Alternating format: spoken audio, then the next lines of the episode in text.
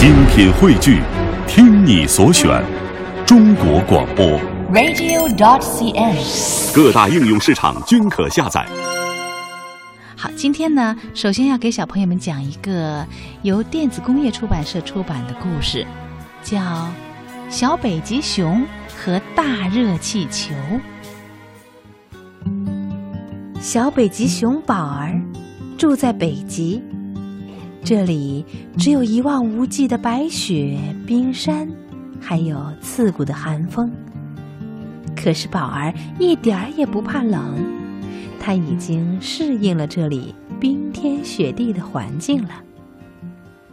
可是，今天阳光特别明媚，宝儿也来享受这暖暖的阳光。他一边看着盘旋在天上的海鸥，一边想：要是许愿能成真，那我希望我能飞。也许我没有他们飞得高。可是，这时一声巨响打断了他的白日梦。那是一艘大轮船，危险！宝儿马上从浮冰上溜到了海里。宝儿紧贴着浮冰漂浮在海面上，船靠得太近了，差点碰着它。直到船开走以后，宝儿才又重新。爬到那块浮冰上去。忽然，他听到有人叫：“下面的人当心！”哎，什么东西从他的身边掉下来，落到水里，溅起了很大的水花，然后啊，就不见了。等宝儿回过神的时候，他赶紧潜到水里去看看，那究竟是什么。哦。那是一只奇怪的鸟，这只小鸟见到宝儿也吓了一跳，想要赶紧游走。宝儿游到了它的下面，用头把它顶出了水面。我没有什么可怕的，我叫宝儿，我是一只小北极熊。他说话的语气呀、非常友善，这只小鸟马上就不害怕了。我我叫尤里，是一只小海雀。小海雀微笑着回答：“海雀，我可没见过像你一样的鸟。你是从哪儿来的？”我从很远很远的地方来。有一天，我正在抓鱼的时候，我的翅膀不小心沾到海面上的浮油。我好不容易才上了那艘船，可是我再也挥不动我的翅膀了。我一直待在那艘船上，已经好几天没吃东西了。后来，我终于看见陆地，我挣扎着飞起来，可没飞多远就掉到这儿了。我，我再也回不了家了。尤里伤心极了。你一定能回家的。我已经帮助过好多动物朋友找到家了。看，那艘船正在抛锚呢。嘿，太好了！可有什么好的呢？因为这艘船能帮你找到回家的路啊。宝儿回答道。紧接着，他又对尤里说：“虽然我不能帮你飞，可是我能让你的翅膀舒服点儿。”我们北极熊生病的时候，总是去泡泡温泉的。快跟我来吧，我带你去。小海雀的脚上有蹼，走起路来很不方便，速度比宝儿慢多了。他感叹道：“，要是能飞就好了，飞是最好的旅行办法。”哼哼，我也是这么想的。我也想飞起来，不过呀，现在你还是跳到我背上来吧，我背着你走就可以快点了。等他们到了飘着蒸汽的温泉时，宝儿却怎么也劝不动他的小朋友尤里走进冒着泡泡的温泉水里。可是，可是，温泉真的不会伤着我吗？尤利有点担心。可是，等尤利一进到温泉里，就开始享受泉水的温暖了。没多久，他翅膀上的油就被洗掉了。不过，他还是很虚弱，飞不起来。这两个小伙伴啊，都有点失望。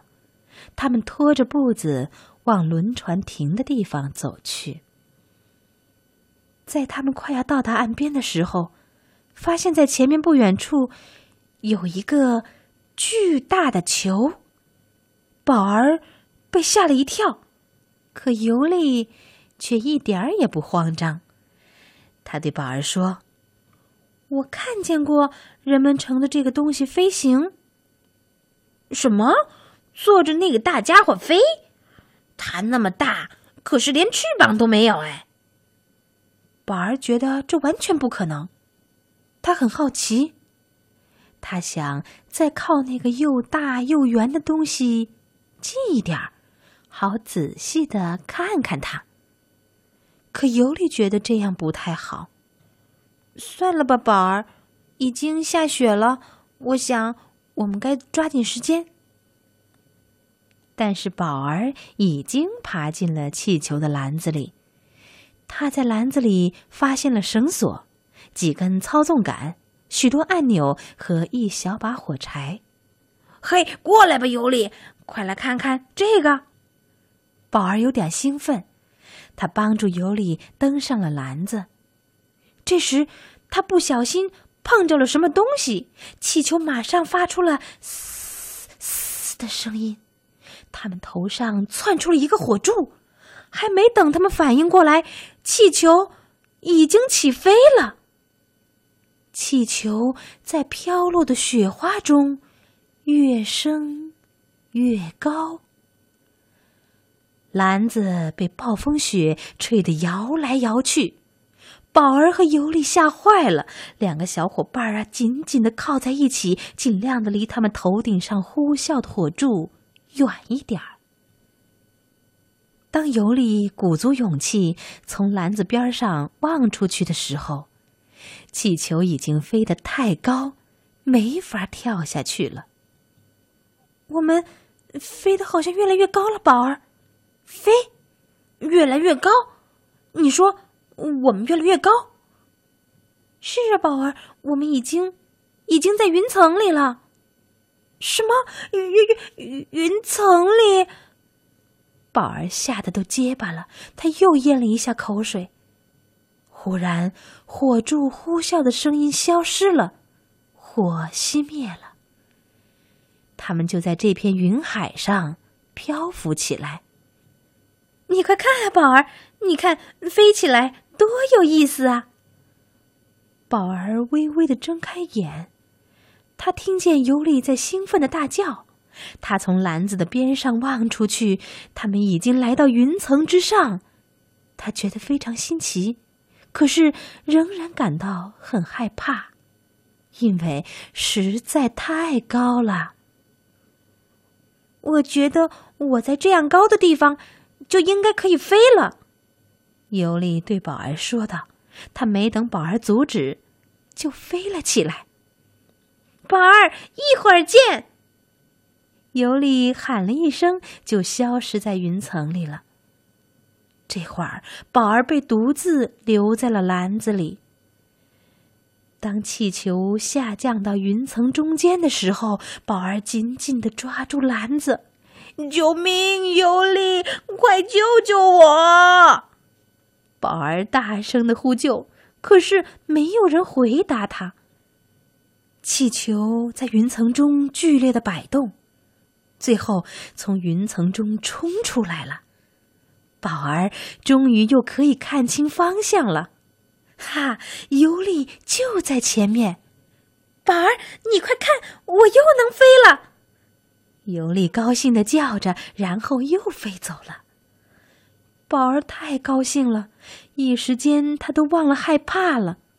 然后他发现自己离地面越来越近了。